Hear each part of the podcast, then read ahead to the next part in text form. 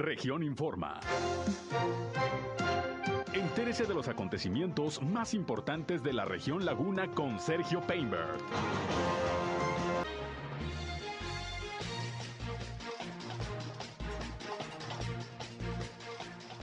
Se hará todo lo posible para que el, Metrobús eh, de la ciudad de Torreón opere ya este año, si es posible, asegura el alcalde Román Alberto Cepeda. Gana Sintra Gómez Palacio establece convenio hoy con universidades. Presentan la conferencia sobre violencia de género organizada por el DIF Torreón hoy en el Centro de Convenciones. Llama Protección Civil de Durango a cuidar el cañón de Fernández en Lerdo, sobre todo evitar incendios. Muere peatón en la Torreón Matamoros esta mañana. El Instituto Electoral de Coahuila lleva a cabo la quema y destrucción de material electoral. Esto es algo de lo más importante, de lo más relevante que tenemos de información, de noticias aquí en esta segunda emisión de Región Informa. Gracias por su atención. Son eh, ya las 13 horas, la una con cinco minutos de este miércoles, mitad de semana. 23 de febrero del año 2022. Estamos ya a través del 103.5 de frecuencia modulada Región Radio, una estación más del Grupo Región, la Radio Grande de Coahuila, listos para informarles. Yo soy Sergio Peinbert, usted ya me conoce. Acompáñenme, quédense, quédense a la información.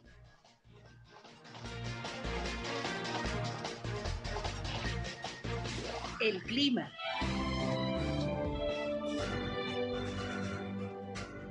Bueno, una temperatura de 16 grados centígrados y la temperatura mínima para la máxima estamos esperando entre los 34 a 36 grados centígrados. El día de hoy vamos a tener un, clima agradable, sin tolvanera, sin viento, sin eh, precipitación, temperaturas eh, calurosas ya o cálidas de 34 a 36 grados centígrados. Repito, para mañana por la mañana estamos esperando temperaturas mínimas de los 14, 16 grados centígrados, un poquito más fresco el día de mañana, pero ligeramente, y bueno, ya por la tarde se recuperan rápidamente nuevamente las temperaturas. El clima.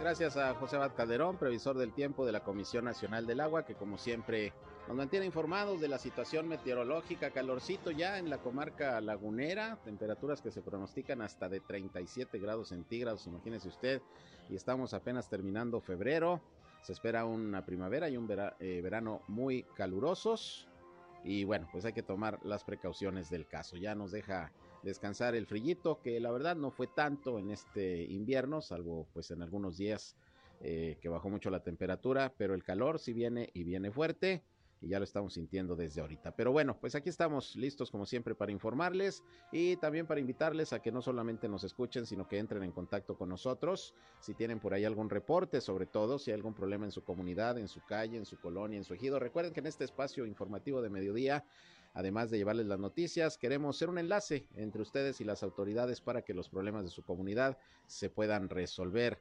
Lo que suceda en cualquier punto de la comarca lagunera, aquí estamos atentos, repórtense y trataremos de que las autoridades les atiendan. Nuestra línea para tal efecto está a su disposición 871-713-8867, 871-713-8867. Llámenos o mándenos mensajes de WhatsApp como ustedes gusten, ahí estamos a sus órdenes. Igualmente en redes sociales nos pueden seguir, estamos en Facebook y en Instagram en región 103.5 Laguna. Estamos ya transmitiendo en vivo y en directo por Facebook Live, gracias a quienes ya se suman a esta transmisión en esta red social, directo desde nuestra cabina de radio. Y yo estoy en Sergio Peinber Noticias, en Facebook, en Twitter, en YouTube, en Instagram y en sergiopeinber.com, mi portal web de información que les invito a visitar. Ahí están también nuestros enlaces para que nos escuchen en nuestras transmisiones de radio. Y vámonos, vámonos con lo más importante de la información.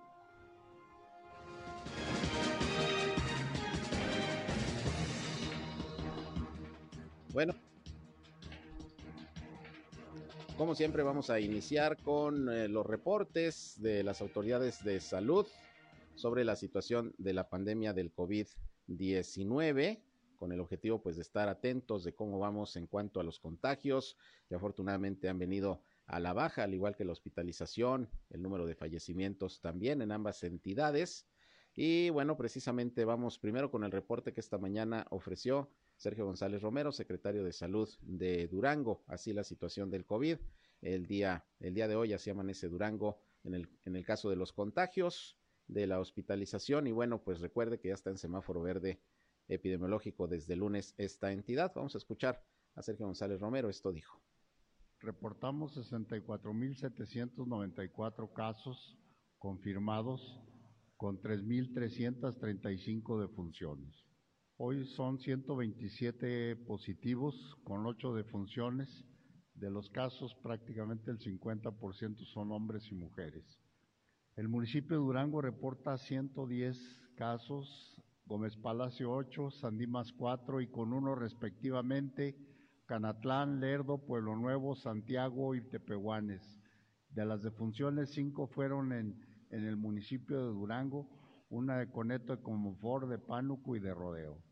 En las barras horizontales vemos que ya sobrepasamos los 35.409, Gómez Palacio con 13.393, Lerdo con 3.150, reportamos 64.794 casos confirmados con 3.335 defunciones.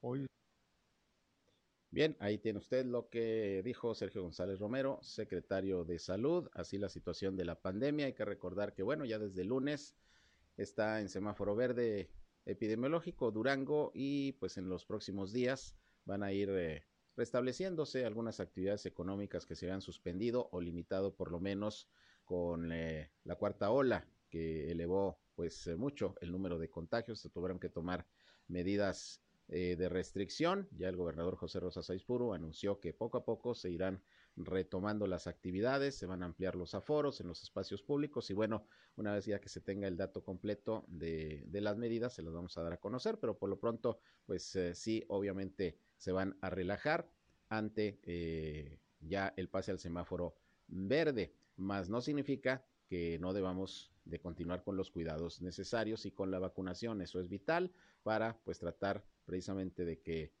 en fecha próxima no vaya a haber otro rebrote de contagios del COVID-19. Y bueno, le recuerdo que está la vacunación en estos momentos desarrollándose en Torreón, ya para los uh, adultos de 30 a 39 años que deben de recibir su refuerzo si tienen ya por lo menos cuatro meses de haber recibido la última dosis. Le repito las sedes, insistimos mucho en ello y le informamos todos los días pues de esto porque es importante que vayan a la vacuna. Eh, las sedes eh, para esta fase de vacunación es el Hospital General, donde también se sigue vacunando a los rezagados y a los adultos de 40 a 49 años. Así van a seguir en estas eh, edades y rezagados, vacunando hasta el último día de este mes. Y en el caso de los de 30 a 39, además del Hospital General, también está el gimnasio auditorio de la Unidad Deportiva de Torreón el Centro Comunitario de Peñoles y el Bosque Urbano. Y el viernes, recuerde, pasado mañana, también en la Cámara de Comercio de Torreón, ahí estarán vacunando a los rezagados, perdón, a los uh, que van a recibir refuerzo de 30 a 39 años. Insisto, no lo echen saco roto, vaya a vacunarse, es importante, es el arma pues más efectiva que por lo pronto tenemos para evitar enfermedad grave de COVID-19 o incluso algún deceso. Y el día de hoy, bueno, ahí en el Centro de Convenciones de Torreón, el DIF eh, del municipio organizó una conferencia con el tema de la violencia contra la mujer, la violencia de género, y precisamente estuvo ahí el alcalde de Torreón, Román Alberto Cepeda, llevando a cabo la, la inauguración de estos trabajos. Y bueno, pues posteriormente en entrevista con medios de comunicación habló precisamente de pues qué es lo que falta de ir reactivando, sobre todo en la economía, eh, aquí en Torreón y en la laguna de Coahuila, una vez que ya va cediendo la pandemia. En estos momentos, Torreón, y de acuerdo a los indicadores, se encontraría ya en semáforo verde.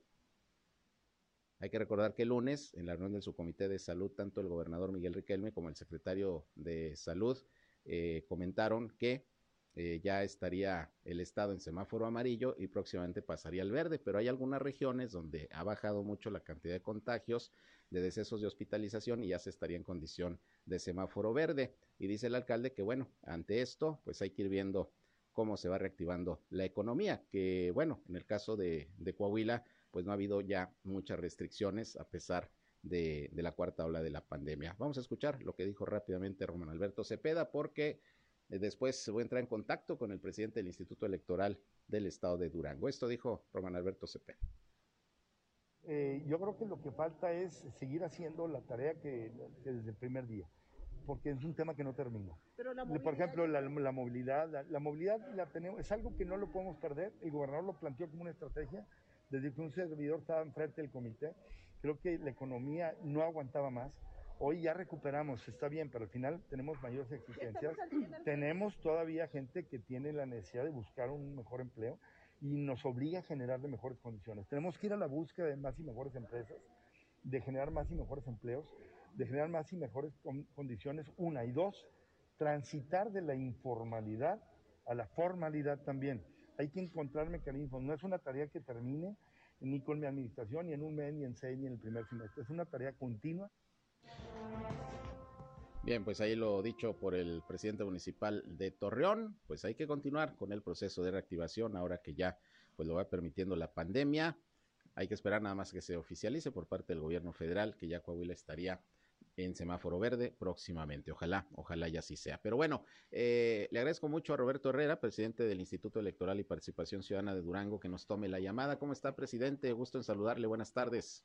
Buenas tardes y qué gusto poder saludarles y poder compartir con todo el auditorio lo que estamos haciendo en este proceso electoral 21-22. Así es, eh, presidente. Y bueno, pues en principio preguntarle qué ha pasado con esta solicitud e inquietud que tienen en el instituto por la falta de recursos para la organización del proceso. Ya hubo respuesta del gobierno del estado luego de que ustedes hicieron el planteamiento. Ya está el INE, eh, pues hizo un, un pronunciamiento de que se tienen que dotar a las autoridades electorales de los recursos suficientes para el desarrollo de los procesos, como Durango. ¿Qué ha pasado hasta el momento, presidente?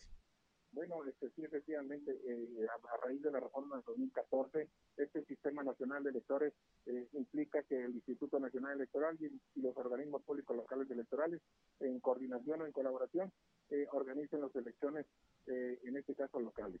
Y bueno, alguna vez que tuvimos, que tuvo bien el señor gobernador, de combinarnos a, a un diálogo tanto Secretaría General de Gobierno con Finanzas. Y nosotros eh, estuvimos trabajando el día de ayer exponiendo nuestras ideas. Y afortunadamente este ha, habido eh, buenas, eh, buena buena práctica, buenos resultados.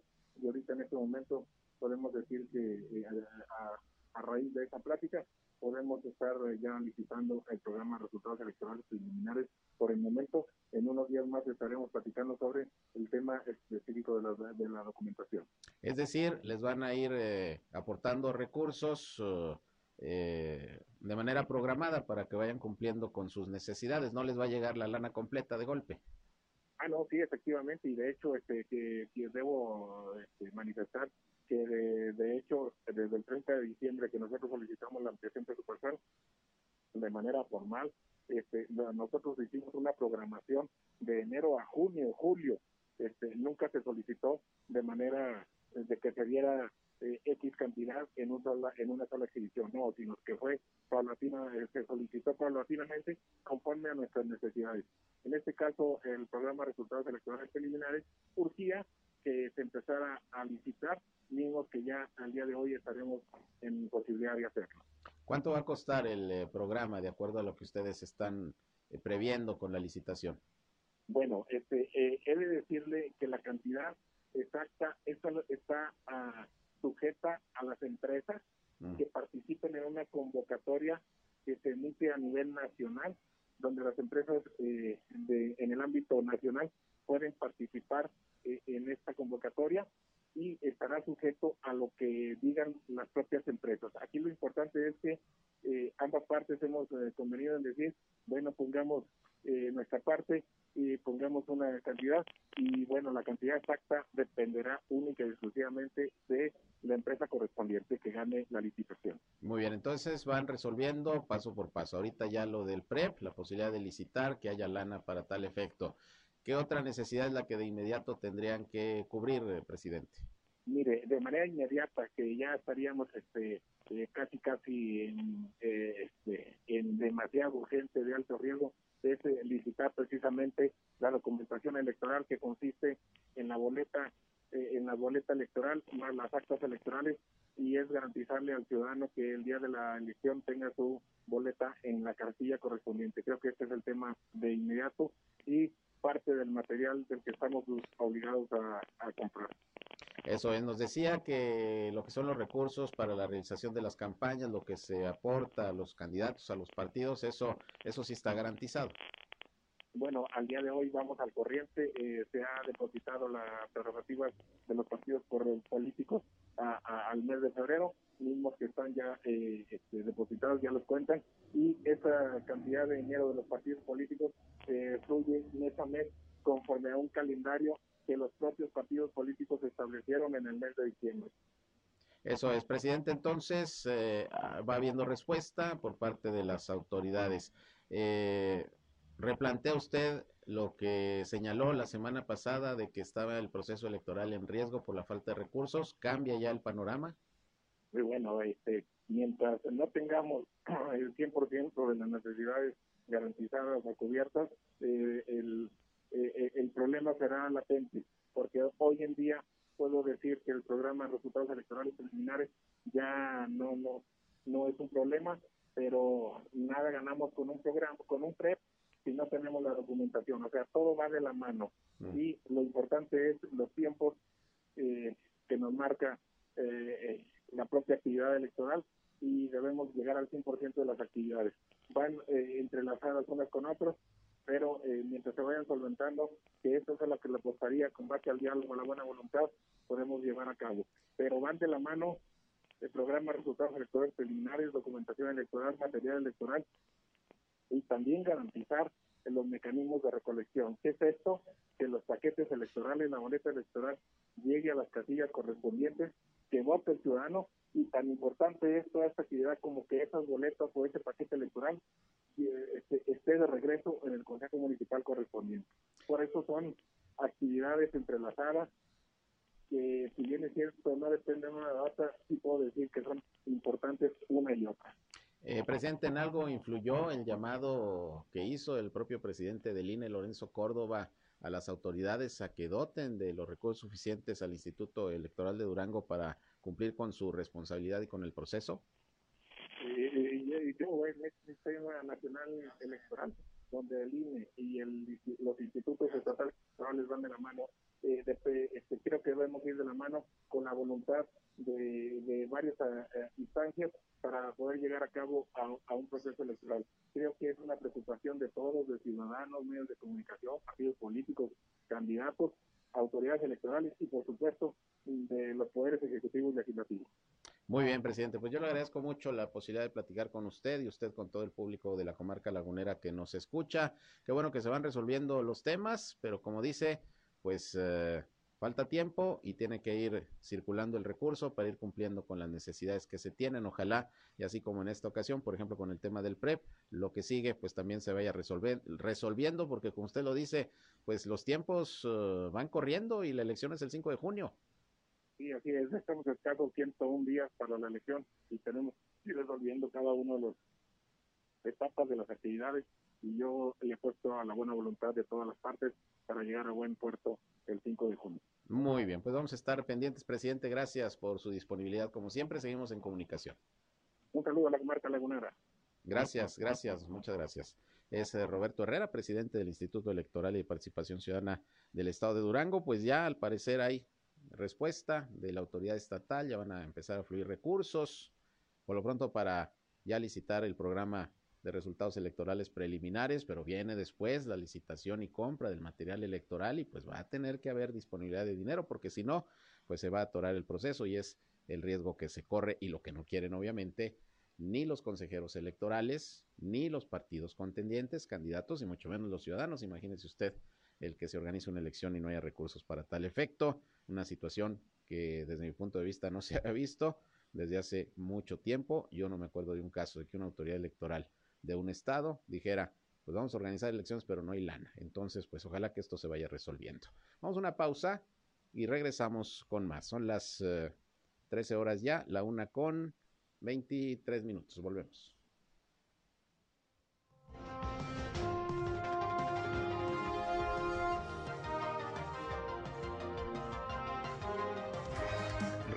informa. Ya volvemos. Al aire, región 103.5. Continuamos en región informa. Bien, regresamos, son las 13 eh, horas, la una con 28 minutos. Y bueno, continuando con temas electorales, ahora tengo en la línea telefónica a la licenciada Gabriela de León, ella es la presidenta del Instituto Electoral eh, de Coahuila. ¿Cómo está, licenciada? Hola Sergio, ¿qué tal? Me da muchísimo gusto saludarte aquí y a tu auditorio. Sabemos que va eh, en un vuelo ahorita a salir. Rápidamente nada más le, le pregunto, ¿hubo destrucción de material electoral? Platíquenos. Así es, bueno, pues el día de hoy empezamos con la destrucción del material electoral. Ustedes saben que, bueno, pues este es un, procedimiento que se hace al finalizar cada uno de los procesos electorales. ¿Y de qué se trata? Pues bueno, de, proceder al, reciclaje de, las boletas, de la documentación, de las actas, todo el, material eh, que se utilizó en la eh, pasada jornada electoral en junio de 2021. Estamos estimando destruir un total de 18 toneladas, 18 toneladas entre papel y plástico, y bueno, todo eso se irá a la recicladora. Eso es, eh, obviamente, pues ya es material que ya para nada se va a utilizar y el proceso electoral quedó cerrado, ¿no? Eh, sí, efectivamente, pues en el mes de diciembre ya recibimos la notificación del Tribunal Electoral del Estado de Coahuila Zaragoza, en donde se habían concluido todos los medios de impugnación y bueno, pues ya no hay ninguna razón jurídica por la cual tengamos nosotros en resguardo esa documentación y eh, tal y como lo prevé el reglamento de elecciones, pues se procede a su destrucción, pero eh, cuidando que se vaya a utilizar en reciclaje, ¿verdad? ¿Contratan alguna empresa especializada, me imagino, para ello? Así es, este, eh, cada año nos ha hecho, el, nos ha dado el servicio una empresa de Monterrey que se llama Ecotrus mm. y la ventaja de esa empresa es que nos lleva el camión eh, con la, la, la, la, máquina para destruir y adentro de las instalaciones del Instituto Electoral, este, pues este, se inician eh, la operación de los molinos y ya sale todo el material destruido. Eso es. Bien sea por otra parte, no hay elecciones este año en Coahuila, hasta el próximo, el 23, que es la elección de gobernador. Mientras tanto, en este año, ¿cuál será la actividad principal del instituto? Pues precisamente es en la preparación del proceso electoral 2023. Ustedes saben que es un proceso operativamente muy complejo. Este, se estarán eh, renovando la gubernatura del Estado y también las diputaciones. Entonces, este pues tienen muchos temas sobre la mesa y pues se requiere una planeación eh, con mucho tiempo, una organización con mucho tiempo y bueno, pues estamos enfocados ya en, la organización de este proceso electoral. ¿El presupuesto más o menos ya van haciendo un cálculo de cuánto se va a requerir? Eh, estamos este, en, en, pláticas precisamente para, para pedir los recursos suficientes para poder hacer frente a estas este, obligaciones constitucionales. ¿Tienen ustedes eh, confianza en que va a haber el recurso? Porque ya ve cómo andan en Durango, ahí acabo de hablar con su homólogo del Instituto Electoral y bueno, pues han levantado la voz porque no les ha llegado la lana para toda la organización. Coahuila, pues esperemos que no, no le pase lo mismo, ¿no? Esperemos que no, porque además es un tema que es muy recurrente en todos los soples, no es nada más en Durango, ¿verdad? Mm. Eh, pero no, yo sí confío en que podamos llegar a a un acuerdo para garantizar este, que se empiecen los trabajos de preparación de este proceso electoral que bueno eh, eh, podemos decir que es eh, la, más importante de las elecciones locales la, elección de la gubernatura no entonces este bueno de nuestra parte pues siempre ha habido un trabajo muy serio austero y pues se han acreditado el, el destino adecuado de los recursos y espero que no haya ningún problema aquí Muy bien, pues ya estaremos muy pendientes de que ojalá eso, eso no ocurra. Gracias, Alicia, pues buen viaje, la dejamos, sabemos que va ahorita a salir en vuelo, seguimos en comunicación. Muchas gracias por contestarnos, como siempre. No, al contrario, les mando un abrazo y muchísimas gracias este, por permitirme platicar con ustedes. Al contrario, gracias. Buenas tardes. La licenciada Gabriela de León, presidenta del Instituto Electoral de Coahuila. Sí, me comuniqué con ella porque hoy, hoy empezó la destrucción del material electoral, todo lo que se utilizó el año pasado en las elecciones, boletas, mamparas, todo, todo el material se destruye cuando ya obviamente no, no es necesario utilizarlo para nada, el proceso está cerrado, las impugnaciones se resolvieron, ya, ya no se necesita ese material y por eso se procede a su destrucción y además algo muy importante, a su reciclaje. Y bueno, pues dice que, que confía en que no vaya a pasar lo que en otros estados como Durango, que para la organización de los procesos electorales que vienen, para las gubernaturas en seis estados, por ejemplo, este año, pues Durango ya ve, está atravesando por problemas. en Coahuila eso nunca se ha presentado, que yo recuerde, pues esperemos que el próximo año no, no se vayan a atorar con el tema de la lana también para las elecciones. Bueno, en otras cosas, hoy también el alcalde de Torreón, Román Alberto Cepeda, dijo que el próximo viernes habrá una y pues dice el alcalde que van a tener esta reunión, también estarán transportistas y bueno, pues se van a estar definiendo ahí algunos puntos importantes para buscar ya que ojalá este mismo año pudiera resolverse todo lo que está pendiente en términos jurídicos, económicos, eh, la, eh, la figura del modelo de negocios, que es también lo que ha atorado eh, el inicio de, de, operaciones, para ver si, si ya en este 2022, dice el alcalde, pues puede comenzar a operar este proyecto, que va a ser sin duda muy importante en el tema de la movilidad y el transporte para los ciudadanos. Esto dijo Román Alberto Cepeda al respecto. Tenemos que aportar la parte de las autorizaciones, por supuesto, del municipio. Y vamos a ver, es una reunión que la tenemos justamente el viernes, para ver lo que sí les puedo decir y adelantar es que lo que tengamos que aportar para que este sistema en pro del beneficio, yo creo que el tiempo no ha sido el mejor aliado en ese sentido, pero el beneficio que es el objeto, que es la concepción del Metrobús, que es tratar de que la ciudadanía tenga un mecanismo más fácil para trasladarse, yo creo que es el objetivo que debemos de poner. Si ha habido algún tema que por ahí lo haya complicado, pues tenemos que resolverlo. Y desde la parte de mi administración, lo que tengamos que hacer, eh, lo vamos a hacer. Bueno, pues lo que se tenga que hacer se hará en lo que le corresponda al municipio, porque hay que recordar que es una obra que está a cargo del gobierno del estado y que pues están utilizando recursos eh, federales y estatales, pero sobre todo federales aportados por Banobras. Ha venido eh, dándose cada vez eh, un mayor plazo para el posible inicio de operaciones del Metrobús. Esto ha sido, pues usted sabe, duramente criticado por algunos sectores. Y bueno, vamos a esperar a ver qué surge de esta reunión el próximo sábado. Les vamos a mantener con la información, pero urge ya que este, este sistema de transporte pues opere, porque ya tiene cinco años que se puso en marcha y todavía no puede arrancar. Estaremos pendientes, por lo pronto dijo el alcalde de parte del municipio, lo que se necesite, pero ya, ya que arranque. Por otra parte, varios accidentes viales, algunos lamentablemente con saldos eh, fatales, como le anunciaba al inicio de este espacio, pues un peatón que intentaba cruzar la carretera Torreón Matamoros la mañana de este miércoles murió, pues prácticamente de manera instantánea al ser arrollado por un automóvil, según lo que está informando la Fiscalía General del Estado.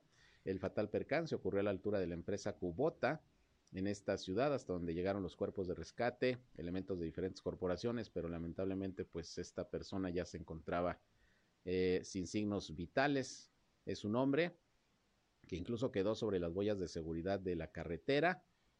Y bueno, pues se está tratando de hacer la investigación, a ver si pueden dar con el responsable de este atropellamiento, donde perdió la vida este, este hombre. Son los datos que tenemos hasta este momento respecto a este accidente, pero hubo otro eh, también allá en Gómez Palacio, un menor de 17 años de edad que conducía una motocicleta resultó lesionado tras impactarse contra un vehículo particular. Esto fue en la colonia Miguel de la Madrid. Le decía allá en Gómez Palacio, fue por la mañana, por ahí de las 8 horas, sobre el Boulevard Jabonoso y la calle Trueno de este sector habitacional. El joven fue identificado como Javier, de 17 años.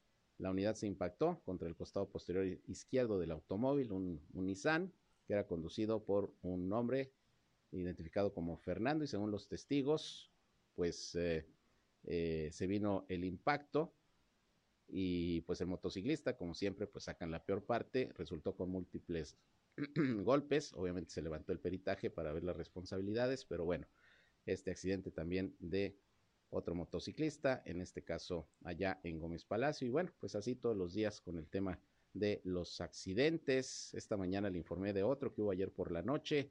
Fue un choque entre dos tráileres en el ejido El Vergel, también allá en Gómez Palacio, con el saldo de una persona lesionada. Esto fue casi a las 10 de la noche sobre la carretera Gómez Palacio Jiménez, a la altura del Vergel, como ya les decía. Y bueno, pues también ahí se, se, apostaron los elementos eh, de diferentes corporaciones, la Cruz Roja y bueno, una persona lesionada en este accidente de, de tráileres.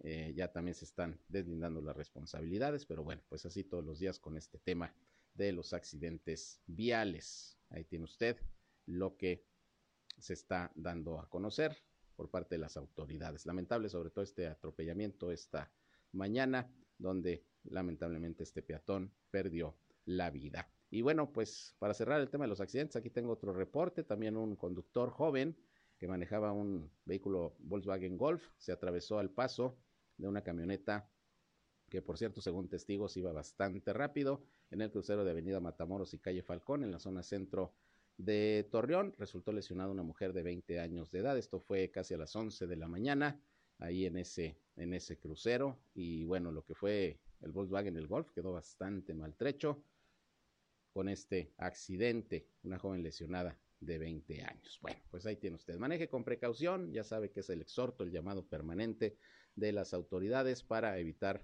evitar consecuencias fatales. Sobre todo recuerde, se están poniendo en marcha operativos especiales los fines de semana aquí en Torreón para evitar accidentes producidos por el consumo del alcohol. Incluso, como se lo di a conocer, la Dirección de Tránsito está eh, con un operativo de colocar eh, patrullas de vialidad a las afueras de los lugares donde hay antros, restaurantes bar, bares, particularmente acá lo que es eh, todo lo que es el Paseo Morelos, el Distrito Colón, la Plaza Mayor, pues a manera de, de prevención y alertando a los automovilistas a que pues es mejor que no manejen bajo los influjos del alcohol, que pidan un taxi, que los lleven, en fin, para evitar pues tragedias como las que lamentablemente han ocurrido en las últimas semanas. Vámonos a otra pausa y regresamos. Son ya las 13 horas con 40 minutos, una con 40. Volvemos con más información. Llámenos 871-713-8867.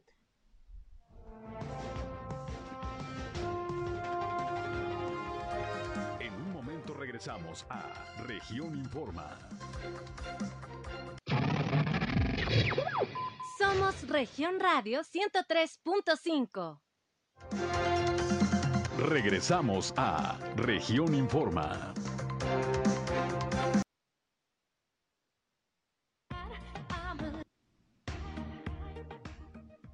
Bien, regresamos, son las 13 horas ya, la una con 45 minutos y como les di a conocer al inicio de este espacio, cuando le presenté las declaraciones que hoy hizo el alcalde de Torreón, Román Alberto Cepeda, bueno, pues él estuvo presente en lo que fue la inauguración de un curso eh, dirigido a mujeres eh, torreonenses denominado Trauma, Complejo y Abuso Sexual, que organizó el DIF Torreón junto con eh, un instituto dedicado precisamente a abordar estos, estos temas, que es eh, el Instituto Resilicia. Y bueno, ahí anduvo cubriendo la información mi compañero Víctor Barrón, quien eh, captó las declaraciones que hizo por un lado Laura López Willy, que es la directora de este Instituto Resilicia, y posteriormente también la directora de este organismo comentó algunos temas que tienen que ver con el curso y su aplicación. Y déjeme decirle que fue una gran cantidad de mujeres, no saqué la cuenta, pero todo el salón, el más grande, ahí del centro de convenciones, estaba prácticamente lleno de las mujeres pues muy interesadas precisamente en estos, en estos temas. Vamos a escuchar en principio a Laura López Willy, eh, la directora de este instituto, quien habla al respecto. En, en cuestión de ayudar y lo que piden es esto, es formación, es capacitación. Lo que queremos es profesionalizar aún más el trabajo que están haciendo estas personas. Ahora, muchos de ellos son de origen humilde, que están trabajando con sueldos, digo, que apenas sale, ¿no? Entonces, imagínate, encontrar una formación de primer nivel es complicadísimo. Uno, no tiene el tiempo, dos, no tienen el dinero. Y las pocas cosas que llegan, que habrá buenas, pues la mayoría no son de gran calidad. Y lo que nosotros buscamos en Resilia es traer herramientas que tú estás en el, estás tú tomando tu capacitación y al día siguiente en el trabajo lo vas a aplicar. Sí, o sea que esa es la idea, que, que, en este tipo de cursos y, capacitaciones esté la gente que ya está ayudando en el campo. O, por ejemplo, ahorita nos da mucho gusto saber que hay estudiantes de último semestre también de, de la carrera de psicología, que son chavos idealistas, que llegan a querer ayudar pues, con muchas ganas, pero luego se topan con la realidad y se les va apagando la chispa ese tipo de cosas pues los hacen que se, que se, se vuelva a encender o, que sepan y que cada quien vaya buscando con ese tipo de capacitaciones y cada vez capacitaciones más específicas van profesionalizando conforme a su interés. Es lo que, lo que buscamos en Resil es eso, ayudar a ayudar por medio de la capacitación a psicólogos, maestros, maestros de deporte artística, o sea, del medio artístico, de guías, de cualquier persona que puedan tener, con el que puedan tener un, vínculo, un vínculo seguro. Sí, y de confianza. Que es eh, Marina Sada Ramírez, habló sobre los tópicos del curso y su aplicación, dirigido, pues ya escucharon ustedes a qué sectores para, pues, eh, eh, aprender y aplicar todas aquellas, digamos, medidas tendientes a, respetar a la mujer, evitar la violencia, y no solamente contra las mujeres, contra cualquier persona, y que se aplique este muy últimamente eh, nombrado eh, tema de la resiliencia o resiliencia, siempre batallo para decirlo, pero bueno, vamos a escuchar lo que dijo eh, Marina, Marina Sada, también de este instituto que estuvo presente ahí en esta capacitación en el Centro de Convenciones Torreón. Bueno, trauma complejo y abuso sexual, esos son los temas principales, pero de ahí ya se van a abordar temas como el apego, apego seguro, la parte de también inteligencia emocional, o sea, cómo trabajar las emociones que esa es una de las realidades también que se ha ido descubriendo gracias a la neurociencia. Antes se creía importante la inteligencia emocional, pero porque se creía ahora está comprobado la importancia de la inteligencia emocional, o sea, de trabajar las emociones, saber cómo gestionar nuestras emociones, saber expresar nuestras emociones. Y nosotros en, realidad somos podríamos decir que somos la generación de las emociones perdidas, porque ¿qué pasaba cuando tú le decías a tu mamá, mamá, es que estoy muy enojada? Tu mamá te decía, no te enojes. Estoy triste, es que ¿para qué estás triste? Entonces nosotros como adultos sabemos que es importante, pero no sabemos cómo gestionar esa realidad. Y los niños no lo piden a, grita y a gritos y la neurociencia no lo pide a gritos. Ahorita el niño exitoso o el niño feliz no es el más inteligente en su coeficiente intelectual, sino el más inteligente en su inteligencia emocional. Y eso es lo que hay que trabajar. Y, y también la resiliencia, que ese es un, uno de los temas más, pues más esperanzadores, porque es la capacidad que tiene el ser humano de sobrellevar la dificultad, el trauma, eh, el duelo, el dolor y salir adelante. Y no nada más salir adelante, sino haber aprendido algo. Bien, pues hay estas eh, dos especialistas que hoy estuvieron ofreciendo, de hecho todavía en estos momentos, esta capacitación sobre estos, sobre estos temas y bueno, organizado por el DIF eh, Torreón, que está pues trabajando mucho precisamente en llevar a la población este tipo de, de capacitaciones, de pláticas y que tienen que ver con, con temas muy, muy actuales como, como este de, de, de la violencia contra las mujeres y, y, todo el daño, sobre todo psicológico, que una persona que es agredida, por ejemplo, sexualmente, pues, pues tiene y que de una u otra manera se debe de atender. Bien, eh, en otra información, eh, déjeme le comento que el área de salud pública municipal eh, informó que sigue dando atención a la ciudadanía. Ya sesionó, llevó a cabo su primera sesión la Comisión de Salud del Cabildo de Torreón y estuvo presente Jorge Mario Galván Cermeño, que es el titular precisamente de la Dirección de Salud.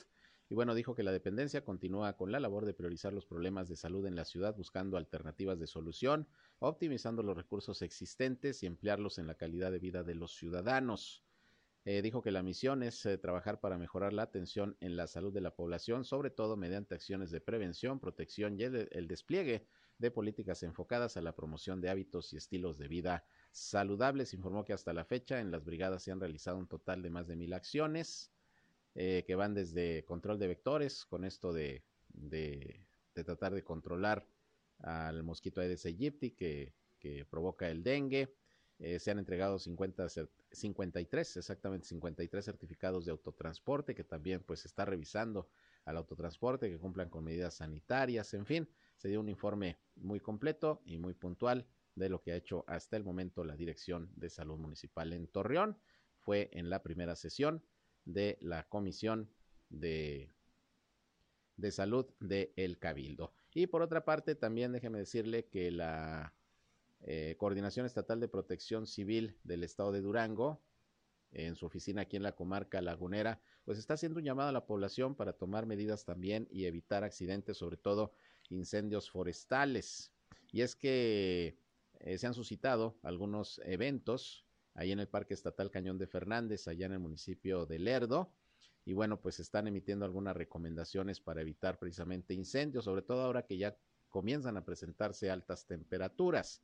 Estas recomendaciones pues son muy sencillas pero vitales. Por ejemplo, no arrojar cerillos o cigarros encendidos en carreteras o caminos. No tirar basura. Las botellas de vidrio, ya sabe, pueden provocar el fuego debido al efecto lupa y los rayos del sol. No dejar tampoco cerillos encendedores al alcance de los menores de edad. Evitar hacer eh, fogatas en los parajes. Si se detecta el inicio de un incendio, se recomienda rodearlo con ramas verdes o arrojarle agua o tierra para que se extinga rápidamente. Si usted se percata ahí de que empieza a salir un mito o algo de, llamas en alguna parte ahí de, del cañón, pues esta es la manera como se puede extinguir. Se recomienda, señala Protección Civil, privilegiar la vida en caso de encontrarse con un incendio fuera de control, buscar áreas planas para resguardarse y caminar en sentido contrario al viento. Una vez a salvo, se recomienda dar aviso de inmediato al 911. También señala Protección Civil de Durango que es de suma importancia seguir las recomendaciones, ya que nueve de cada diez incendios, fíjese usted la estadística, nueve de cada diez incendios forestales son ocasionados por el mismo ser humano.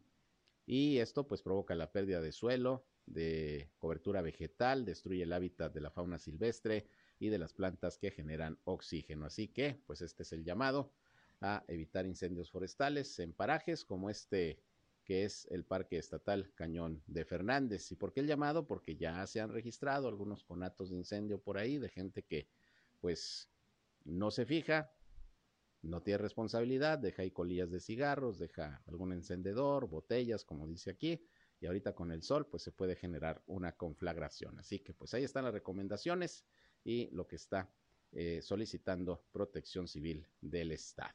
Bueno, pues con esto nos vamos. Llegamos al final de esta hora de información. Gracias por su atención a esta segunda emisión de Región Informa. Como siempre, les agradezco su compañía, sus llamadas. Vamos a atender con mucho gusto sus reportes. Y bueno, a las 19 horas, como siempre ya saben, les espero en nuestra tercera emisión, ya con el resumen del día, el más completo de la radio aquí en la comarca lagunera, a través, ya saben, del 103.5 de frecuencia modulada Región Radio, una estación más del Grupo Región, la Radio Grande de Coahuila. Yo soy Sergio Peinbert, usted ya me conoce, síganla pasando lo mejor, si van a comer muy buen provecho y enseguida se quedan con mi compañero Reyham, que como siempre nos tiene buena música para que la sigan pasando de lo mejor escuchándonos en esta frecuencia. Gracias y nos escuchamos a las 19 horas. Buenas tardes.